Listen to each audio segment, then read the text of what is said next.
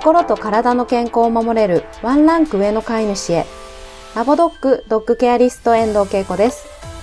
この番組では今日からすぐに取り入れていただける愛犬の心を守るためのしつけ方のポイントや愛犬の体の健康を守るためのお手入れのポイントなどについてドッググルーマーでトレーナーである私がわかりやすく解説していきます。ぜひ通勤の時間や家事の時間などに聞いていただけたら嬉しいです。第2回目の本日は愛犬ラボについてお話ししたいと思います。どういう意味かと言いますと、簡単に言うと愛犬と暮らす上での基本の木とでも言いますか、お手入れをするときやしつけのトレーニングをするときの基本的な考え方についての話です。今回のタイトル、愛犬ラボは、ラボドッグのラボから来ているのですが、ラボはアルファベットで L, A, V, O と書きます。一般的なラボだと L, A, B を思い浮かべる方がほとんどだと思いますが、ラボドッグのラボは LAVO です。これは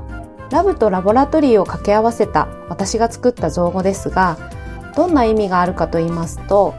ラブはそのまま愛情、ラボラトリーは研究ですとか研究所という意味があります。ラブ、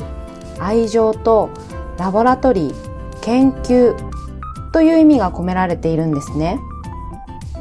なんとなくこの時点で勘の良い方はお察しいただけたのかなと思いますが、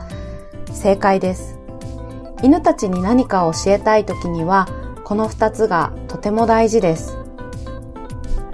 飼い主様からご相談を受けるときによくお伺いするお話で、こんなお話があります。しつけ本にこう書いてあったので試したけれど、全然良い子にならない。お友達がそのやり方で改善されたので私も試したけれど全くダメだった。インターネットで調べたらそう書いてあったのでその通り試したけど全然治らない。なんてお話を聞くのですがそれは私は当たり前だと思うんですね。やり方が間違っているという場合もあるかもしれませんがやり方が合っていたとしても犬たちも10人トイロではありませんが、10件トイロで一人一人それぞれ得意なことも苦手なこともやる気スイッチのあるボタンの場所も全部違います。ですからマニュアル通りにはいかなくても半分当たり前と思っていただきたいです。しつけ本に書いてあるくらいなのでそのやり方は王道のやり方なのかもしれませんが万人に効果があるというものはありません。なので、その王道のやり方を基本に、どのように我が子に取り入れて合うようにしていったらよいかを工夫し研究していっていただけたらなと思います。そもそものやり方が書いてある通りにやったとおっしゃっていても実際にやっていただくと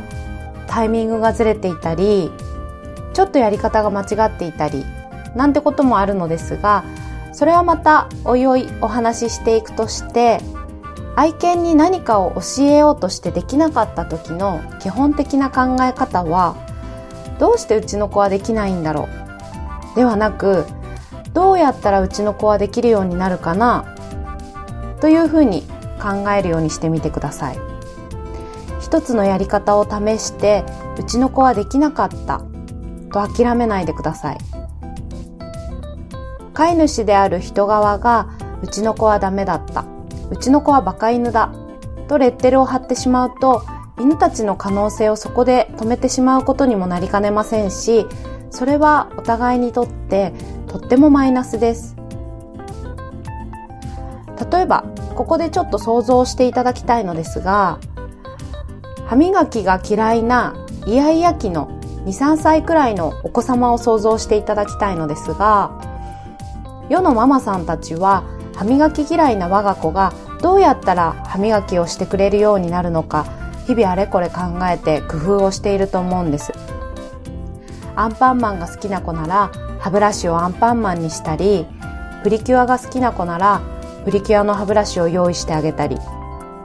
また歯磨きジェルもいちご味、メロン味、ぶどう味と用意をして、今日は何味でやる？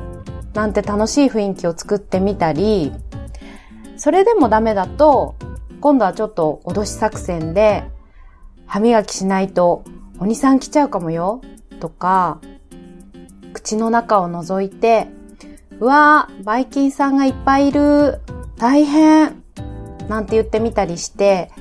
とにかくたくさんの工夫をして、歯磨きを受け入れてもらえるように試行錯誤していると思うんです。そしてそれを繰り返すことによって、歯磨きを積極的にやってくれる王道のスタイルが見つかり、毎日続けることで習慣化されていくという流れができると思うんですね。犬たちにも何かを教えたり習慣にするときにはそれと同じくらいの工夫と継続が必要です。初めから完璧にできる子なんていないので、けれど犬たちはきちんと教えてさえあげれば大概のことは理解してくれるようになります。本来バカ犬というのもおりません。生まれた時は皆同じです。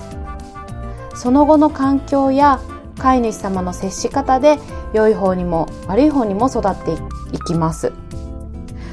もしも今、ご自身の愛犬に都合が悪い行動があって困っている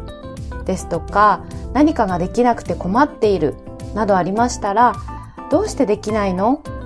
とは思わずに、どうやったらできるようになるかな？どうしたらその行動を減らしてくれるかな？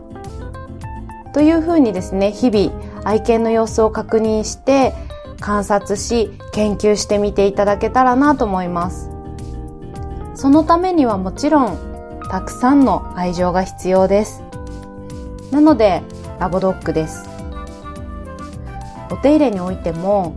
できない、やらせてくれないのではなくてやり方を変えたらできたとかこっちの向きは嫌だったけれどこっち向きならいいよって言ってくれたりとか本当にその子その子によって好みや癖がありますので、